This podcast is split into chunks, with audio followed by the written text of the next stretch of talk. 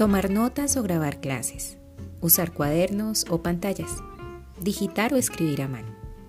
Combinar tecnología con habilidades manuales para hacer tareas. Retener información, memorizar o usar sin fin el copiar y pegar para estudiar y trabajar. Organizarse o dejar todo el día al azar y a la suerte.